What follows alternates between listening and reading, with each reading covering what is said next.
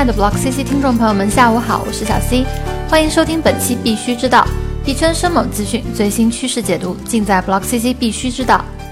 首先，我们来回顾一下一周币圈大小事。加密货币作为一个比股市还惊心动魄的市场，一直吸引着投资者的目光。美国区块链公司 Circle 发现，在美国有四分之一的千禧一代想要投资加密货币资产。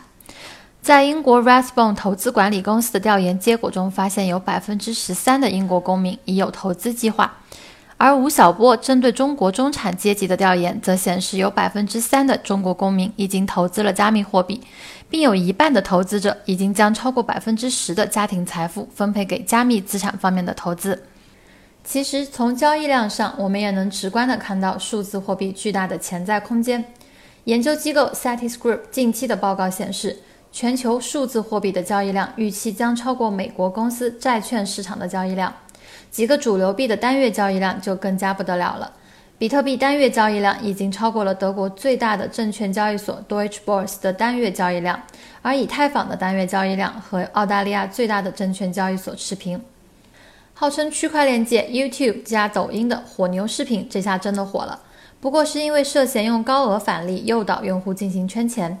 用户爆料说，火牛视频分红两天连降百分之九十。现在火牛视频官网上已经抹去了之前扒皮梳理的团队和顾问信息，也把分红两个字巧妙地改成了回馈。像这样的圈钱项目，相信币圈老人们已经见怪不怪了。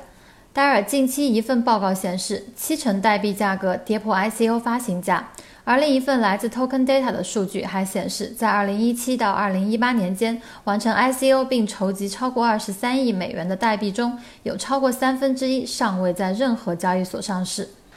那么，我们应该怎么识别这些骗局呢？让我们来听一下加密货币评级网站 Cointelligence 创始人的看法吧。他向投资者介绍了八种识别 ICO 骗局的方法：一是不正常、做得不好或抄袭的网站；二是虚假的团队介绍。三是可疑或非原创的白皮书，四是公司目标不明确，五是没有维护代码库，六是没有私募阶段，七是资金使用不透明，第八个是没有法人实体或注册公司。很快就要到国庆七天长假了，这可是许多人翘首企盼的日子。但是呢，火币员工却有另一波新奇的操作。有五名火币员工悄咪咪地给自己加调休，最多的竟然调休了三十七点八天，而人事竟然都没有审核就批准了。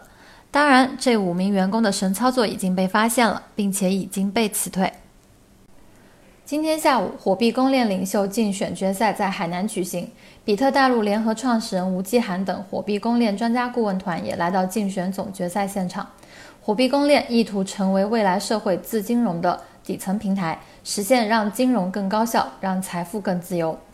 在本轮竞选结束后，火币公链将会进入白皮书完成及技术实现阶段，然后再经由测试和生态建设，最终主网上线正式发布。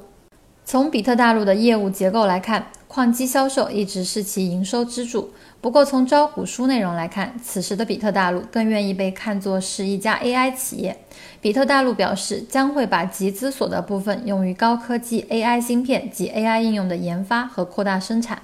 CEO 吴继涵还曾预测称，公司未来五年内会有百分之四十的收入来自 AI。就在比特大陆提出申请公开招股后，BCH 的价格在二十四小时内飙升超过百分之二十。最后，我们简要的来浏览链圈的消息：一、调查显示，百分之六十的生命科学组织正在使用区块链；百分之三十九的人认为该系统的透明度是它最佳特征。二、杭州江干法院完成全国首例司法区块链投票。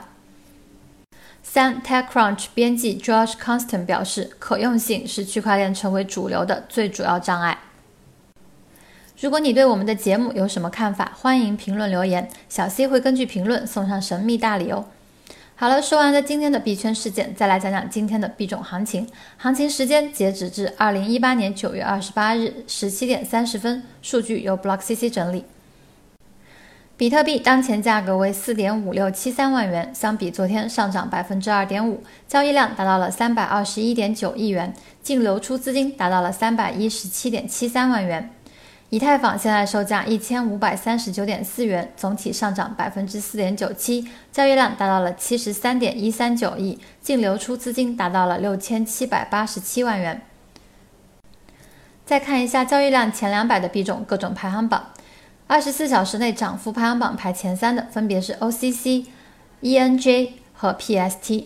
而跌幅排行榜前三的则分别是 BOXX、HPT 和 TRIG。二十四小时内净流入排行榜前三的分别是 EOS、LTC 莱特币和 BTM，净流出排行榜前三的分别是以太坊、BIX 和 CAM。